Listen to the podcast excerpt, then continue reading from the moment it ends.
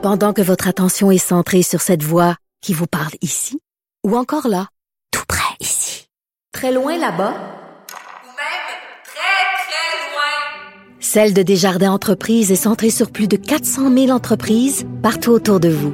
Depuis plus de 120 ans, nos équipes dédiées accompagnent les entrepreneurs d'ici à chaque étape pour qu'ils puissent rester centrés sur ce qui compte, la croissance de leur entreprise. Parce qu'en immobilier, pour être à son affaire, suivez les conseils de nos experts. Via Capital, les courtiers immobiliers qu'on aime référer. Bonne écoute. Confrontant, dérangeant, divertissant.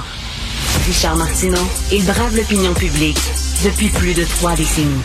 Alors, je ne sais pas si vous avez vu la nouvelle passer, mais c'est la dernière journée pour le passeport vaccinal aujourd'hui. À partir de demain, on ne le demandera Donc, tout ce qui va rester, c'est le masque. Et on dit que le masque, ce serait peut-être à la fin mars qu'on nous dirait qu'on peut enlever le masque. Donc, le passeport vaccinal, si vous l'avez, c'est la dernière journée où on va vous le demander, que ce soit dans les restos, que ce soit dans les gyms. À partir de demain, ce n'est plus obligatoire. Donc, euh, les camionneurs vont être contents. Euh, alors, Comment ça se fait? Comment on peut expliquer que euh, l'armée ukrainienne euh, tienne comme ça euh, face à l'armée russe, une des plus fortes armée au monde, l'armée russe. Et pourtant, comme j'ai vu sur la page couverture de, Libération, qui est le jeu de mots de l'année, selon moi, patine, euh, Poutine patine. C'était écrit effectivement Poutine patine en Ukraine. Comment on peut expliquer ça? Nous allons en parler avec M. Jean-François Caron, professeur de sciences politiques à l'Université Nazarbayev au Kazakhstan et euh, senior fellow à l'Institut pour la paix et la diplomatie. Bonjour, Monsieur Caron. Bonjour. C'est vrai que sur papier, euh, on se dit, ben voyons, c'est David et Goliath. C'est certain que les Russes vont écraser l'Ukraine et rentrer dans l'Ukraine comme dans du beurre. Comment on peut expliquer justement que Poutine patine? Oui, donc euh, sur papier, effectivement, l'armée russe est la deuxième armée la plus puissante au monde. Puis encore une fois, sur papier, l'armée ukrainienne, c'est la 22e armée du monde. Or, euh, vous, vous, avez vu les images, des vidéos, euh, les soldats russes sont obligés de se livrer à du pillage dans des épiceries euh, locales en Ukraine. Leurs chars d'assaut euh, tombent en panne. Euh, donc, c'est effectivement extra extrêmement étonnant. Donc, l'explication de la plupart des gens, c'est que Vladimir Poutine a sous-estimé la volonté de résistance et la capacité de résistance de l'armée ukrainienne. Mais, mais je pense qu'il y a un autre facteur qui est, qui est négligé parce que c'est pas un facteur qui, qui est sexy dans, dans l'analyse des conflits. Et puis, c'est la question de l'approvisionnement euh, de l'armée russe. Donc, euh, la raison pour laquelle l'armée russe est en train de s'enliser en Ukraine, c'est à mmh. cause de son système d'approvisionnement de son armée qui est essentiellement pensé autour de son chemin de fer.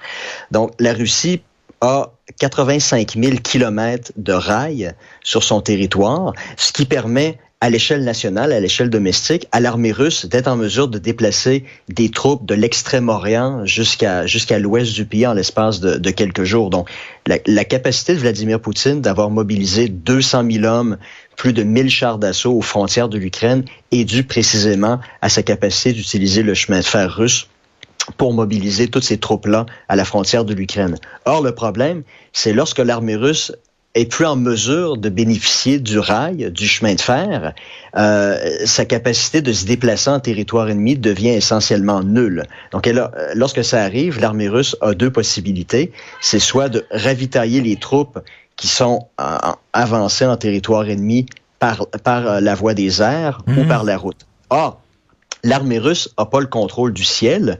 Donc, ce qui fait en sorte que l'armée russe doit se rabattre sur les camions, sur la route pour pouvoir ravitailler ses troupes qui sont, euh, qui sont sur, euh, sur la ligne de front.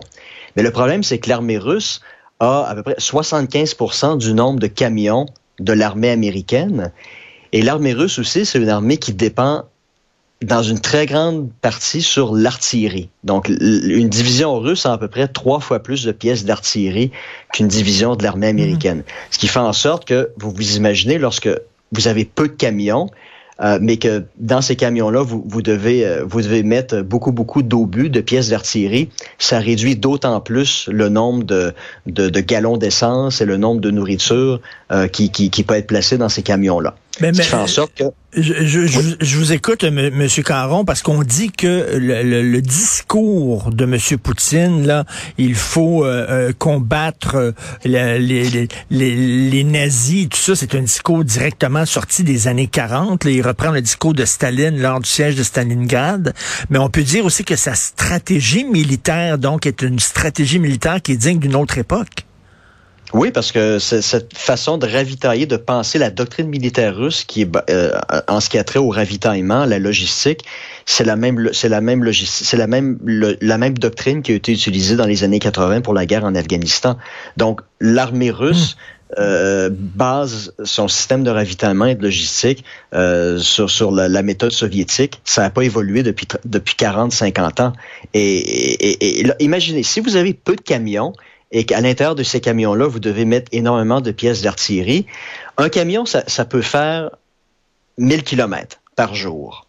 Euh, bon, évidemment, le camion doit revenir à sa base arrière après avoir livré la, la nourriture et les pièces d'artillerie sur le champ de bataille. Donc, sur papier, ça veut dire que la capacité d'autonomie de l'armée russe en territoire ennemi, c'est de 500 km.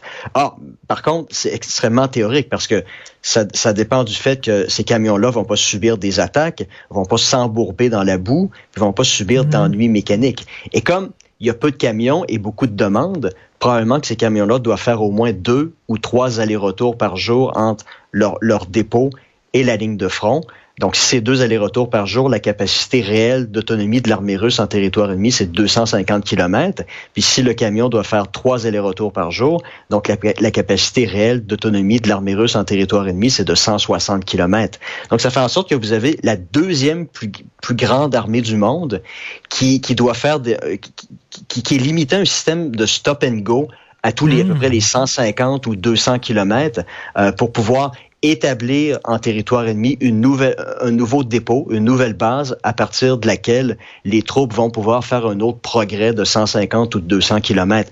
Donc, ça fait en sorte que l'armée russe, contrairement à l'armée américaine, qui possède énormément de camions, qui, euh, qui, qui, qui, met beaucoup d'énergie sur ses capacités de ravitaillement et de logistique, l'armée américaine est en mesure, elle, de mener des guerres éclairs comme ça a été le cas dans la première guerre du Golfe en 91 ou en 2003 lors de l'invasion de l'Irak. L'armée américaine est en mesure de foncer à bride abattue vers la capitale du pays qui sont en train d'envahir euh, parce que les camions de ravitaillement sont, sont derrière les chars d'assaut puis, puis mmh. l'infanterie.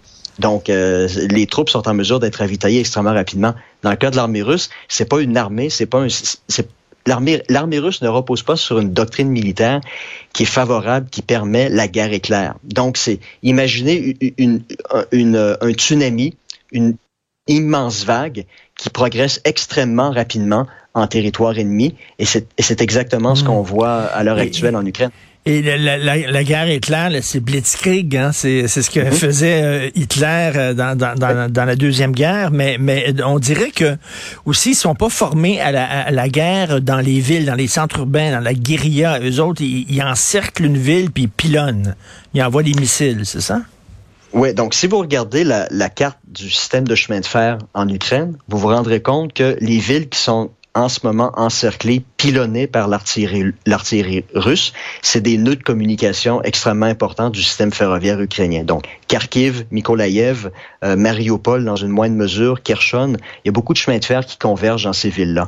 Donc, vous comprendrez que si le système de ravitaillement de l'armée russe est basé sur le chemin de fer, un commandant russe, lui, dans, son esprit, doit prendre la ville, parce qu'en prenant la ville, il prend la gare centrale, ce qui va ensuite lui permettre d'augmenter de, façon exponentielle ses capacités de ravitailler ses hommes euh, et ses troupes. Donc, c'est la raison pour laquelle les grandes villes ukrainiennes, en ce moment, sont assiégées, alors qu'encore une fois, si vous, si vous euh, vous projetez euh, à peu près 20 ans en arrière, lors de la guerre d'Irak en 2003, l'armée américaine contournait tout simplement les grandes villes pour foncer vers Bagdad, mmh. parce que l'armée américaine avait pas besoin des, des, de ces nœuds de communication-là, parce qu'elle pouvait compter sur un nombre extrêmement important de camions qui est en mesure de ravitailler constamment euh, ses troupes.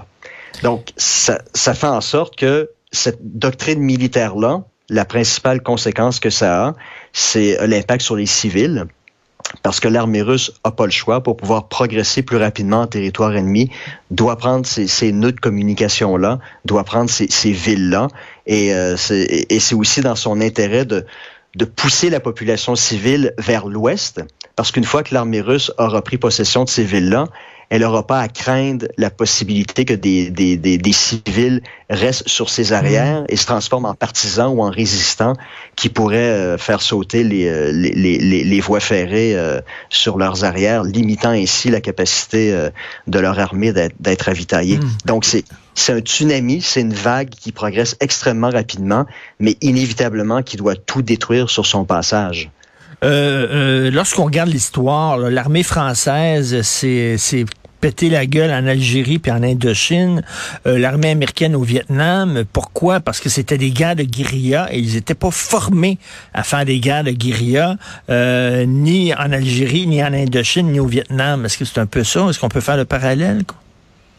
Oui, puis euh, en fait, moi, j'ai un ami qui, faisait partie des forces armées canadiennes qui a pris sa retraite déjà, puis il me disait il y a quelques jours, Jean-François, dans des combats urbains, un enfant de 12 ans avec une Kalachnikov est aussi dangereux qu'un soldat d'élite. Ah. Donc, l'armée russe n'a pas intérêt à, à, se lancer dans des combats euh, de la guérilla urbaine parce que ça va pas tourner à son avantage parce que l'asymétrie entre la deuxième force et la 22e force militaire du monde est, va être essentiellement éliminée. Donc, leur objectif, c'est de, encore une fois, de tout détruire sur leur passage et de pousser les civils à, à, se déplacer euh, vers l'ouest euh, pour vraiment qu'il n'y ait plus personne sur leurs arrières une fois qu'ils vont être en mesure de, de conquérir ces, euh, ces territoires. Mais vous avez publié un texte, vous dites quand même l'armée russe, c'est 60 milliards de dollars par année de financement, c'est 190 000 hommes, c'est 1200 chars d'assaut. Euh, veut dire sur le long terme, là, je, je comprends que les Ukrainiens sont fantastiques et extrêmement courageux, mais sur le long terme, l'idée qui, qui renverse l'armée russe, c'est quand même assez ténu. Là. Ouais, sur le long terme, euh, malheureusement, euh, l'avantage numérique est clairement en faveur des, euh, des Russes, qui sont en ce moment là. Je voyais hier qu'ils avaient pénétré dans la ville de Brovary, qui est à peu près à 30 km, qui est la banlieue extrême de Kiev. Euh, ils ont pris possession de cette ville-là. Donc, euh, lentement mais sûrement, ils sont en train euh, d'encercler la capitale. Et puis, et puis, on va voir. C'est peut-être la stratégie de Vladimir Poutine. Si est en mesure d'encercler la capitale, peut-être qu'à ce moment-là, il va envoyer un message aux Occidentaux en leur disant, écoutez, si vous voulez négocier, c'est maintenant, parce que si vous négociez pas, je vais, je, je, vais, je vais pilonner la ville, je, vais la détruire, ben et vous aurez en, et vous aurez à emporter l'odieux. Je ben vous offre la possibilité maintenant de sauver la capitale. Euh, est-ce, est-ce que c'est dans son hmm. calcul? On va le voir au cours de la prochaine semaine ou des dix prochains jours, j'ai l'impression. Ben oui, mais c'est vrai. Puis là, c'est Zelensky qui porterait l'odieux euh, de vouloir aller jusqu'au bout, euh, quitte à sacrifier son peuple. Très intéressant, comme toujours, chaque fois qu'on se parle, Monsieur Jean-François Caron. Merci beaucoup. Bonne journée. Alors, Jean-François, merci, merci professeur en sciences politiques à l'Université Nazarbayev au Kazakhstan.